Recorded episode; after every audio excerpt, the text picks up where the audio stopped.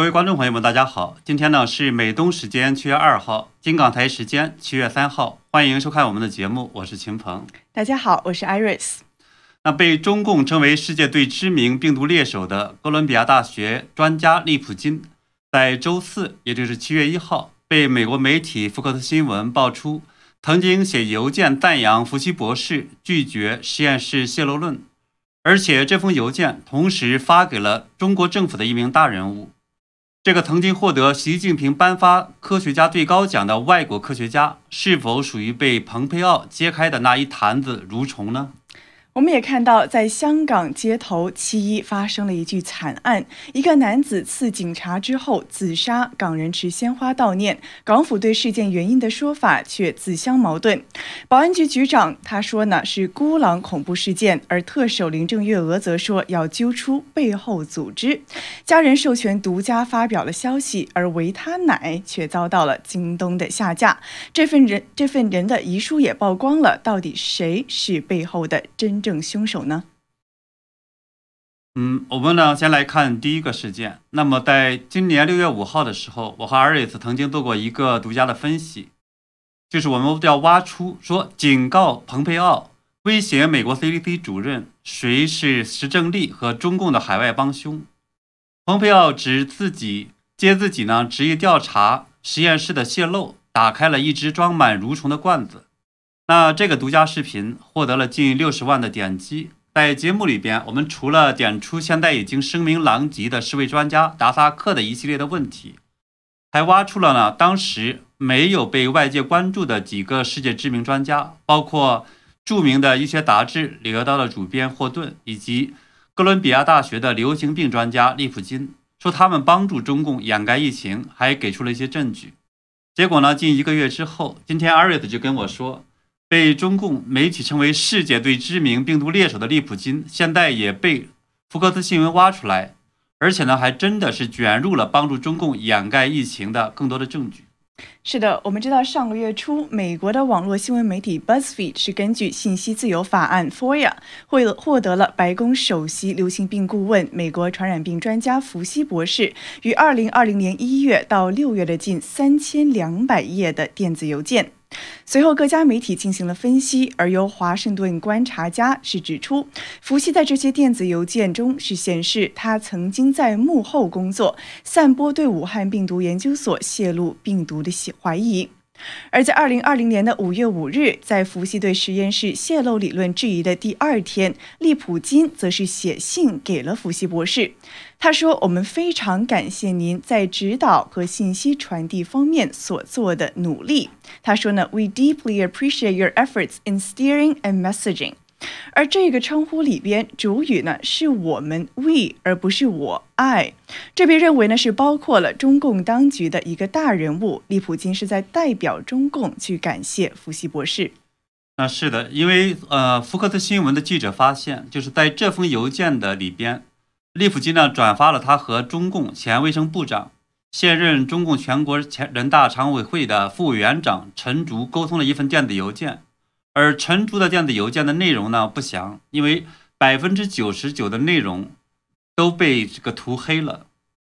那到底陈竹写了什么内容呢？那伏羲博士为什么要把它都涂黑掉呢？我们不知道。但是这个利普金在中国却有非常高的知名度，特别是在去年的大瘟疫之后，他是高调的和钟南山见面，后来又接受杨澜的采访，是频频的出现在中国的官媒上，而且他还积极的替中共做病毒来源方面的辩护。在今年三月，在美国疾控中心 CDC 的前主任雷。雷德菲尔德，他就是爆炸性的提出新冠病毒是中共实验室泄露的理论。而在此之后，美国媒体包括 CBS 还有 USA Today 今日美国都曾经引用过利普金的说法，来所谓的强烈驳斥泄露理论。那今年六月初，美国知名杂志《名利场》那篇引起轰动的长篇报道中就披露，美国疾疾控中心也就 CDC 的前主任雷德菲尔德曾经自曝。他呢，因因为那一段讲话呢，他遭到了来自一批著名的科学家的死亡威胁。这里边有没有包括利普金，我们不得而知。但当时雷德菲尔德就在讲说，他本来以为危死亡的威胁可能来自于政界，但他没有想到会来自一批著名的科学家。没错。不过呢，这一次福克斯新闻挖出来，利普金和中共的利益关系远比我和阿瑞斯上次的分析还要深。他还接受了习近平主持颁发的一个中共给予外国专家的最高奖项。是的，我们看到利普金还有他给伏羲博士的邮件里面转发涉及的中共官员陈竹的关系，他们的关系至少是可以追溯到两千零三年，两人曾经在中国萨斯病毒爆发的时候合作过。而也根据哥大的网站显示，在当时，利普金是作为世界卫生组织还有中共政府之间的一个中间人，飞往中国协调，并且与时任的中国科学院副院长，也就是后来担任了卫生部部长的陈竺，所谓共同领导了在中国的 SARS 研究工作。而武汉病毒研究所网站也有一篇叫做《国际合作》的文章，显示利普金在二零一五年的十月十一日应葛洪大师论坛邀请，到武汉病毒研究所做了学术报告，而这场报告当时正是由石正丽研究员主持。而当时，利普金同时还担任了国际的美国的国立卫生研究院，也就是 NIH 的诊断与发现中心的主任。同时呢，他还担任着中国疾控中心病原发现联合实验室的主任等等职位。我们也看到，在二零一六年呢，在北京人大。举行的一场由中共领导的习近平主持的表彰大会上，利普金呢更是获得了国际的科技合作奖，而这个奖项是中共表彰外国科学家在中国科技贡献的最高奖项。也看到中共的喉舌，新华社亲自来报道说呢，哦，利普金教授是如此的来描述自己的获奖感受。他说：“我非常激动，这是科学家希望获得的最大荣誉之一。”那在二零一六年获得中共颁发的这个最高奖项之后，利普金也在哥伦比亚大学的新闻稿中表示说：“我对这个奖项深感荣幸，这巩固了我与亲爱的中国科学院。”呃，科技部和卫生部的朋友、同事们，以及与中国人民的关系。那新闻稿显示呢，他已经成了中共政府的顾问，为中共的科研机构讲课，还有接受很多资助。他持续的为中国卫生部、呃，中国科技部，还有中国科学院等等提供咨询。也因此呢，就是中共当局也在持续的给他极高的荣誉。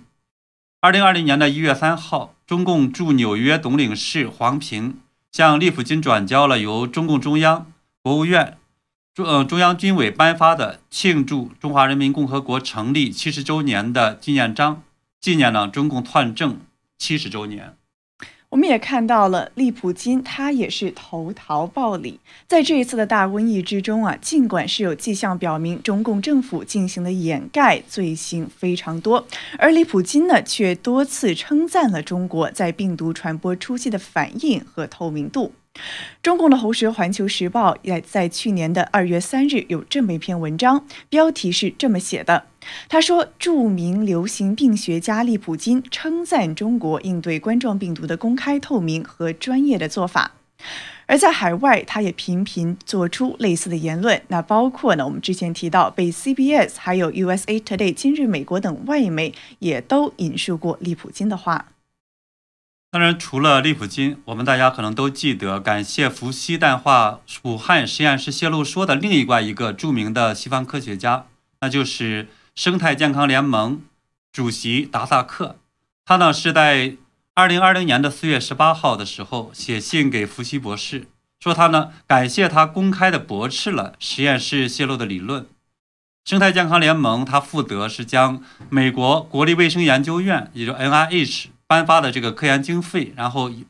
呃，一部分呢是给了武汉病毒研究所，用于研究呃蝙蝠冠状病毒。而我们很知道了达萨克，我们之前节目中也是反复将它作为焦点来讨论。那达萨克呢，他也是世卫组织当时去武汉调查的专家组成员之一，但是他和五毒所的关系却是非同寻常的。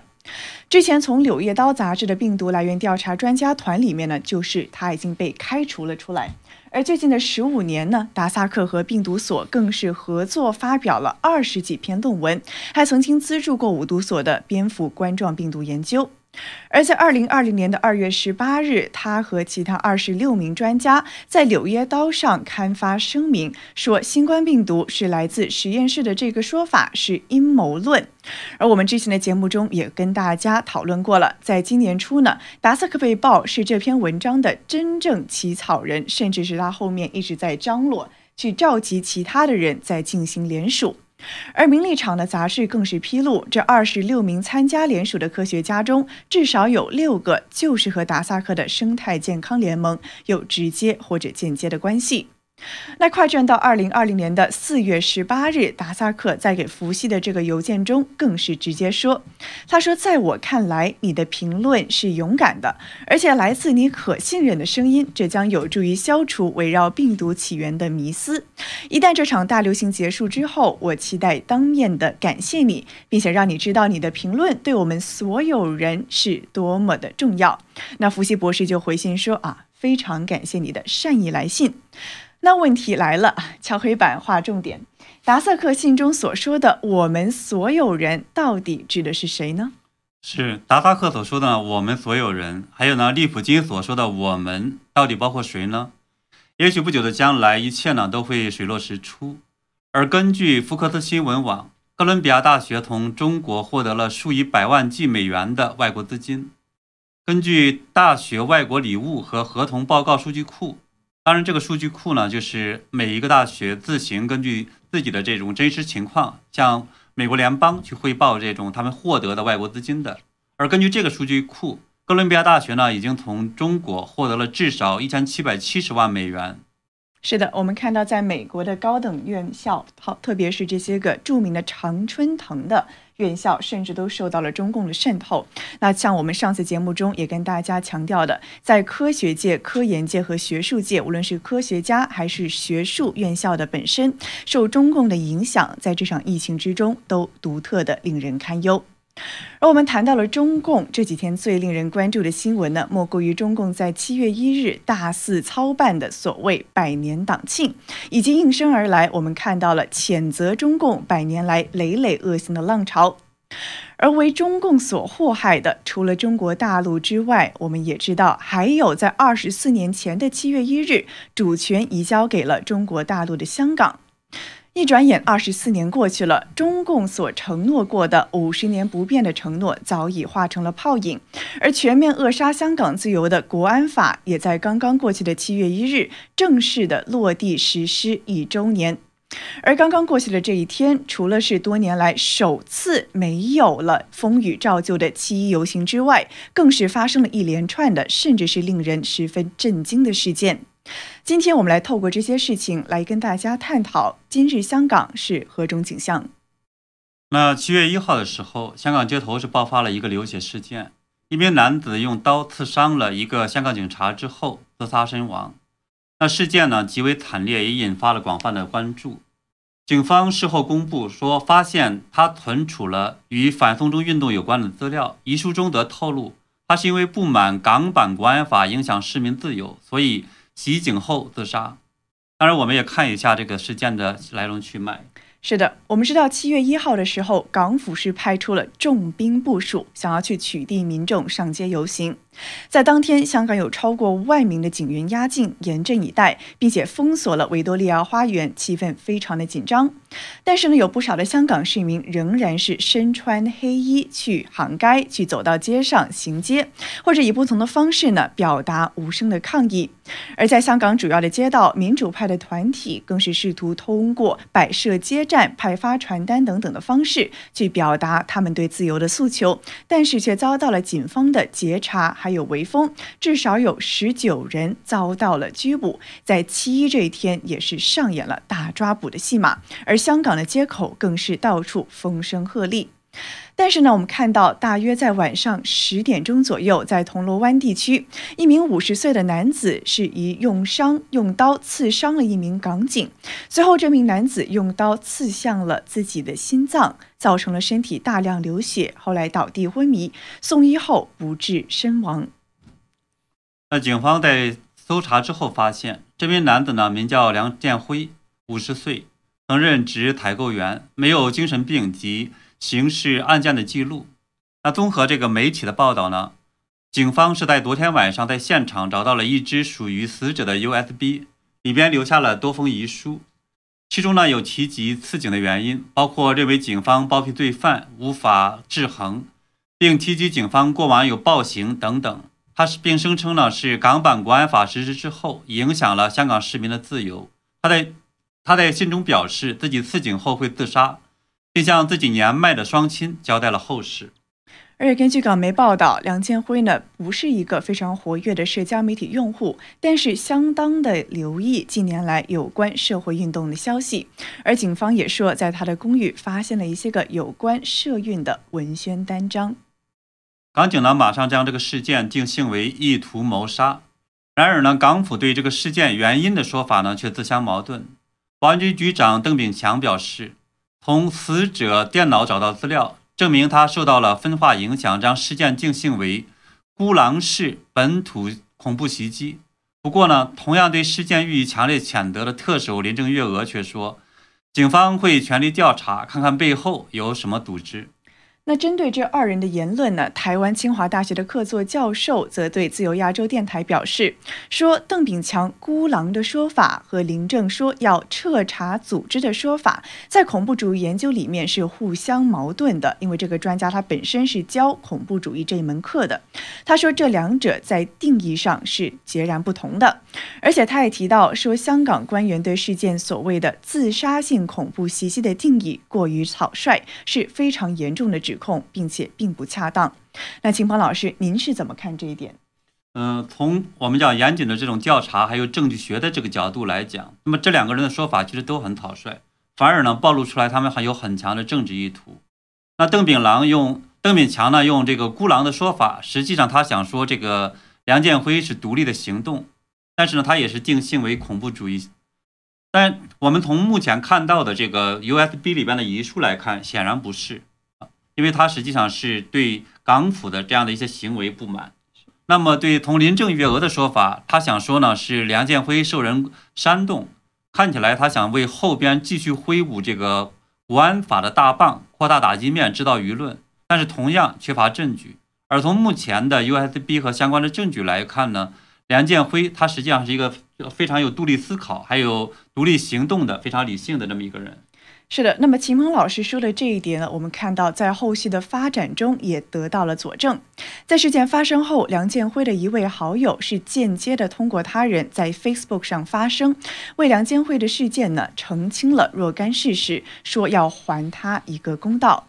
那么这一篇 post 之中，这位友人他是说，梁建辉在一间大型的食品公司负责采购工作。那么这个公司后来我们知道了，就是维他奶的公司。那这一件呢，我们等会儿会继续讨论。那他继续说。梁建辉平时呢工作认真尽责，与同事的关系十分要好，性情也是温和善良。虽然算不上是擅长交际，但是呢，一知身边人有事都是相当的乐于助人。相识的朋友都知道他是个好人。那这位朋友他还提到，他说呢，知道梁建辉支持民主自由是黄丝，但而现在终于知道了，他心中的光谱是黄道金。那他是把二零一九年至今香港所发生的一切都放在心上，感受极深，而且是清晰的交代好一切之后，才去做了这件事。那这篇文章中也是提到了刚才秦鹏老师所点出的一个重点了，就是我们看到房间有猜测呢，说他是出于情绪病或者是精神问题的困扰去做，又或者呢像林正一样说他是受人蛊惑、受人煽动去做，而这一点呢，这位有人说基于这个事实和真相面前是绝对不成立的。那我们看到这个事件呢，也引起了很大的这种社会反响。在周五中午一直到呃周六，因为到今天实际上也开始有很多的市民呢，身穿着这种黑衣，手持白花到事发的现场进行悼念。部分人呢是掩面伤痛，在现场哭起来。在事发的地点，有身穿防刺衣的这个警察是驻守戒备，他们背对背的呢是围成圈在站岗，不时的截查市民。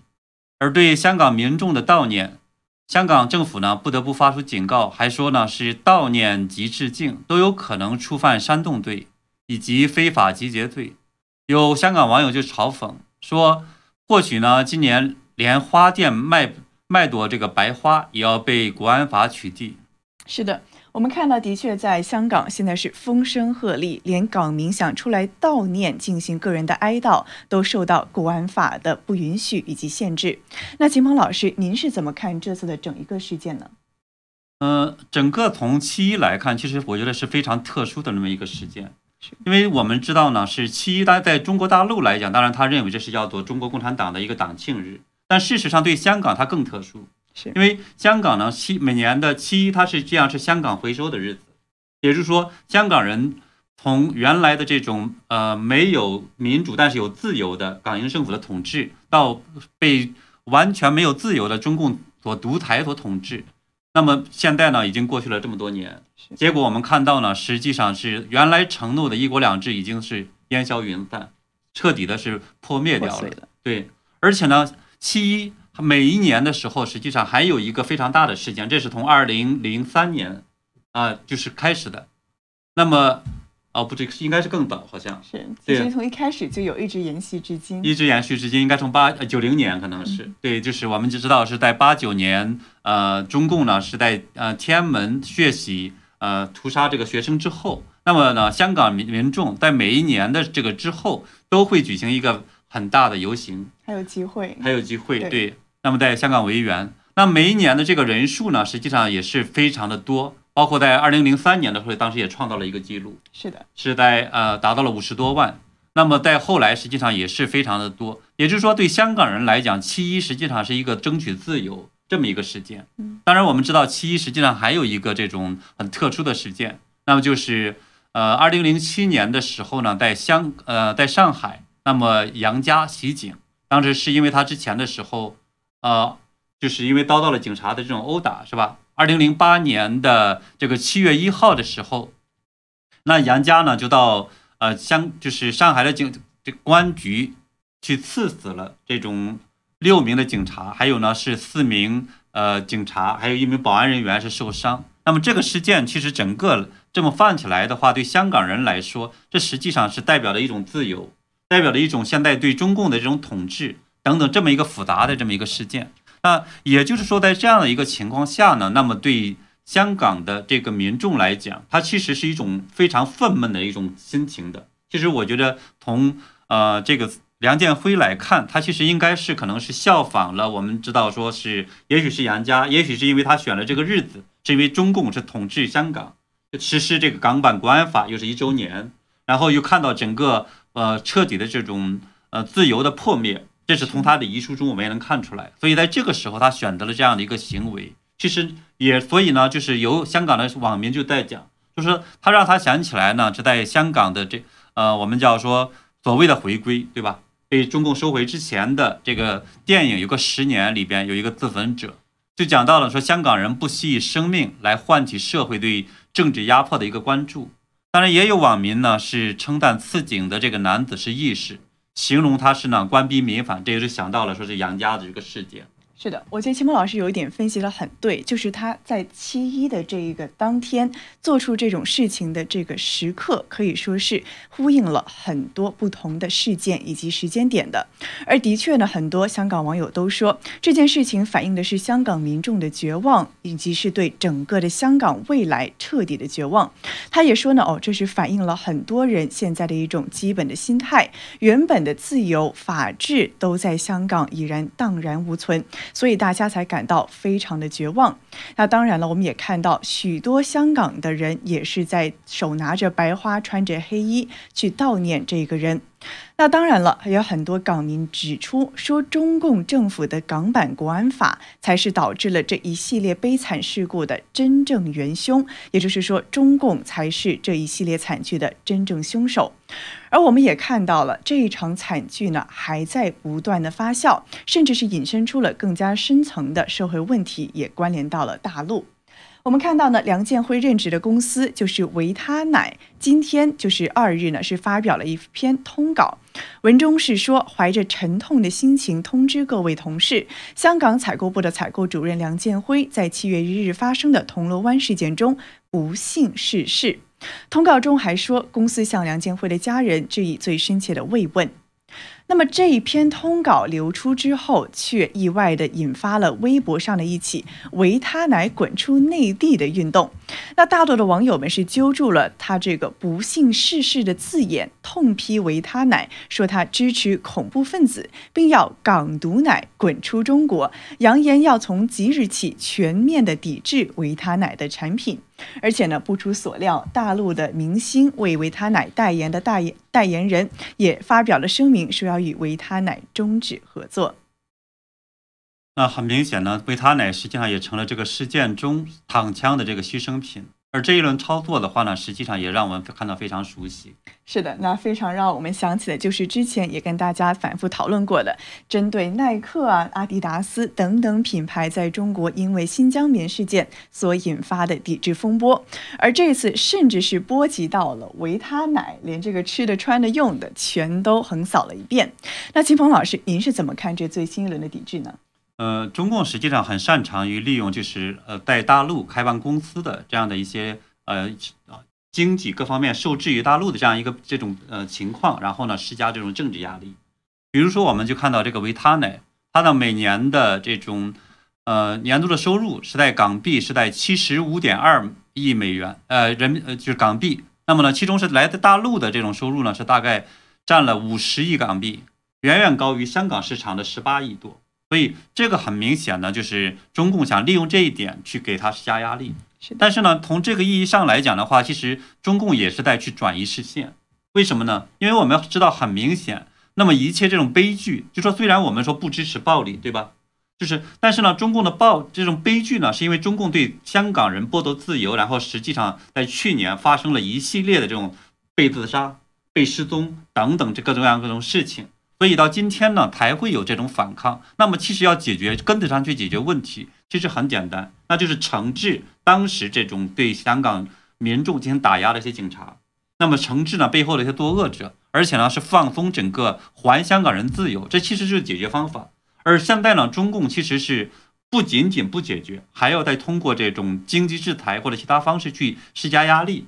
把把这种责任转嫁成说说是企业。那对于这种我们说。呃，一个企业本身为他呢来讲，其实他作为他，我觉得从他对香港人来讲，他对香港人享受的这种自由，他有了这种企业的发展，对吧？对他香港民众的或者他的这种职员，他有这种体贴，说他认为是不幸遇难，当然就是不幸，对吧？我们知道，因为不管是来自于政府的压力，迫使他这种采取这种行动，或者我们要就说他是恐怖主义行动，假如他是，对吧？那他实际上也是因为政府的这种恐怖行动在先，导致了这样的一些这种。被动的采取了这种反抗，所以呢，在这样的情况下呢，就是中共政府它其实不解决了问题，反而把这种企业又推到前边来。其实我觉得，唯一带来的结果，其实还是会激化矛盾。最终的话呢，我们看到其实会带来更多的反抗。那么今天呃中午的时候，我呢跟谭俊远还有过交流，就是说呃。中共这样的一来呢，其实很可能会带导导致呢，就是像我们看到之前的时候，爱尔兰共和军一样的，嗯，就说他实际上也会有更多的人出来反抗，用暴力方式反抗。因为当呃和平诉求没有办法给予和平的这种对待的时候，反而来这种压力越来越大，那他很可能就导致更糟糕的一个事件。所以这种事情的话，其实对谁来讲都不是一件好事情。所以呢，维他奶那种呃声明说他是不幸遇难，其实我觉得这个不幸这个说法，就是在这种大环境下的一个不幸的这种待遇遭遇，所以其实是非很好的。那我觉得秦蒙老师讲到的我非常有共鸣，因为我想起来了，当时在反送中的时候，我们当时也是在密切的边境报道嘛，我就对于他们一个标语印象非常深刻。我觉得在时至今日呢，就像很多港民呢，他们在这个连登上也是在转发着这这八个字，是很应实景的。它叫做呢，没有暴徒，只有暴政。那么这句话，相信呢，反映了很多为两这个为这个人感到悲伤的香港民众的心情。就是他们知道，的确，暴力呢不应该受到称赞，但是暴力的根源，真正导致这一系列行动以及现状的元凶到底是谁呢？相信不是暴徒，而是暴政。那当然了，刚才秦墨老师也提到了维他奶受到的来自经济方面以及舆论方面的中共的压力。那的确，我们也看到后续呢，维他奶也的确没撑住，发表了声明。那香港网友就评论了，说：“哦，维他奶这么一做，总归还是跪下了。”那维他奶呢是说我们坚定维护啊香港繁荣稳定啊等等了。那网友就说：“这一跪呢，恐怕还会带来第二跪、第三跪，被中共钳制呢，终究会导致失去了作为一个品牌的尊严还有价值。”那么与此同时，我们也知道，整个香港的大气候在国安法的大权麾下的这个背景下，的确是十分的紧张，而且不少港人赶在七月一号前要离开香港。那甚至有民众呢担心走不了，不需要付高额的费用，也要临时的改机票。那我们看到这一切的发展，香港如今究竟是何番景象，才引得港人纷纷的要逃离他们的家乡呢？而香港被染红的，又仅仅是七一晚上那条鲜血四溅的街道吗？我们来看到另外一则消息，在七月一号，香港的满个整个城市是尽挂着中共百年党庆的政治宣传，包括在维港两岸的中资大厦更是插满了中国的国旗，还有布置了相关的大型广告灯牌。而自由亚洲电台报道说，至少有两百面的国旗还有区旗是插满了尖沙尖沙咀的中心，可谓是所谓一片红海，引起了许多香港市民的反感。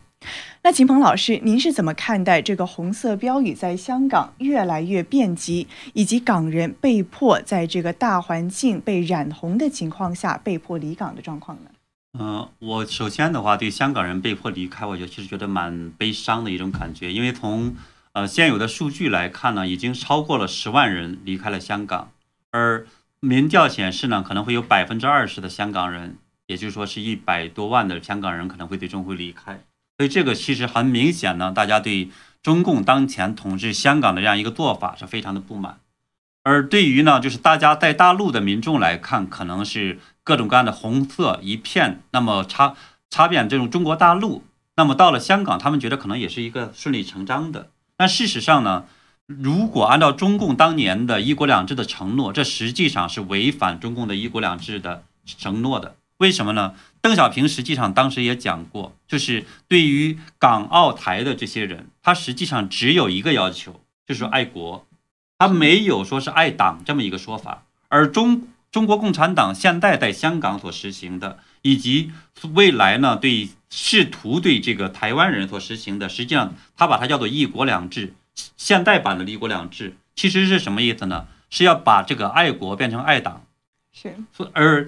邓小平当年所说的就是我们讲，他有一个四项基本原则，所谓的坚持社会主义道理、无产阶级端正，还有什么等等的这种共产党领导，什么呃马克思主义、毛泽东思想等等这一些来讲，其实按照邓小平自己的说法，这些都不适合于香港人。他只要说你支持维持国家统一就 OK 了，他对其他是没有任何要求的。所以呢，从这一点上来讲，那罪责，所以我们叫说祸害的根源在谁呢？在中国共产党。所以呢，今天的我说这一切的悲剧，一切的这种灾难的这种源头，恰恰在于中国共产党违背了当年的这种承诺。是的，的确呢，承诺的破碎，它所谓这种空洞的一国两制的框架，到现今为止，不仅是让港人可谓是大失所望，可能还是说轻了。可能看更多的是真正的心如死灰，导致了一系列的社会现状。而看到刚才秦墨老师所提到的台湾，更是感到唇寒齿亡。那当然了，我们在节目的最后呢，也来看一下我们的观众朋友们对我们的节目有什么样的反馈还有评论。那首先看到一位叫一位叫做 Trouble 的网友评论呢，说香港的七一袭警事件要为逝去的梁建辉祈祷，香港人被逼上了绝路，以后这种事情或许会不断的发生。那还有一位网友叫做郭傲群的，他提到呢，说虽然虽然不希望这样，但是很可能的确逼到最后，市民们会开始想要去瓦解政府。那当然了，还有网友提到呢，说香港武力反抗暴政的行动呢，或许会越来越多，因为这是独裁者们唯一能够听得懂的语言。那么看到这三位网友呢，都是提到了同样的一番观点，我觉得就是刚才所提到的，没有暴徒，只有暴政。正是因为暴政的暴力压迫，导致了这个官逼民反，民众不得不从合理非变成了勇武派。那么这一点，秦魔老师，您是觉得以后的这个趋势会越演越烈吗？呃，我确实非常担心这一点，因为我们看到呢，就是一个事件，说一旦流发生了流血之后，后边很可能就会引起一个这种效仿。是，而且呢，从这个事件发生之后，就是港府的这样的一个态度来看，它其实没有任何的悔改或者任何这种就是自查自省的这样的一种态度，甚甚至相反的话，它继续再去污名化这样的一种行为，继续在用高压的方式去对待所有的人，包括我们去出去。悼念的人，悼念的人，他其实不见得就是有任何的这种暴力的想法，他只是觉得一种悲伤、一种哀痛，对出于人性的一种感怀。所以，而中共的话，他他不以他不这么认为，他反而的话继续用暴力这种方式对待。所以，这样的一个结果，高压的一个政策的结果，恐怕是会把这个事情推向反面。是的。